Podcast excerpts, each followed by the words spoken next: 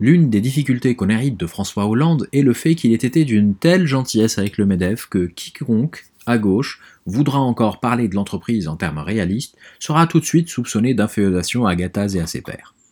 Or, le travail, ses conditions, ses caractéristiques, ses effets, le travail est au cœur des préoccupations des classes populaires et des classes moyennes, c'est-à-dire au cœur de ceux dont la gauche est supposée s'occuper en priorité.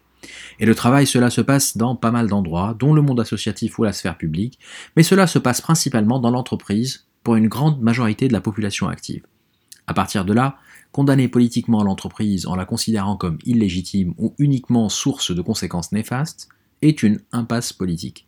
Condamner politiquement l'entreprise revient à laisser le champ libre aux seuls actionnaires, à qui les managers, les preneurs de décision, seraient alors totalement, totalement inféodés. Les actionnaires ne demandent pas mieux que d'avoir une telle liberté d'action. Ils remercieront quiconque mettra la société dans une telle impasse. Alors que faire? Une gauche renouvelée doit avoir le travail au cœur de ses préoccupations.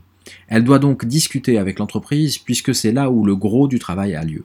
Une telle discussion s'inscrit dans un rapport de force parce que personne ne se croit dans un monde de bisounours, à part l'inventeur du CICE sans contrepartie. Ce rapport de force ne peut s'installer de manière constructive que si l'État représentant l'intérêt général, est capable de se donner des objectifs ambitieux à négocier avec les actionnaires, puisqu'actuellement ils sont les seuls détenteurs du pouvoir dans l'entreprise. Je pense donc qu'une gauche renouvelée devrait avoir trois objectifs. Modifier fondamentalement la composition des conseils d'administration en y introduisant en masse les représentants de toutes les parties prenantes, notamment les salariés, mais aussi les fournisseurs. Deuxièmement, cesser de se focaliser sur la redistribution et commencer un travail sérieux sur la distribution, c'est-à-dire la négociation salariale.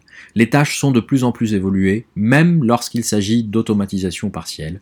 Les salariés sont de plus en plus diplômés, même lorsqu'il s'agit de jobs de base. Il n'est donc pas normal que la valeur du travail ne soit pas revue à la hausse. Et troisièmement, modifier de fond en comble le système de formation professionnelle, y compris initiale, de manière à ce qu'elle corresponde aux besoins du monde de travail d'aujourd'hui, et pour cela il est nécessaire de rapprocher les organisations de formation professionnelle avec les universités en tant que centre d'excellence éducative. On ne regrettera donc jamais assez l'échec patent du précédent quinquennat en ce domaine crucial.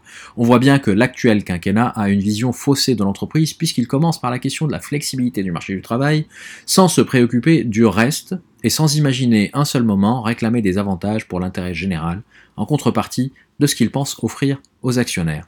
Il est donc grand temps que la gauche se renouvelle sur ce sujet, sans lequel rien ne pourra être fait pour ceux qui ont le plus besoin de la gauche au pouvoir, c'est-à-dire les classes populaires et les classes moyennes.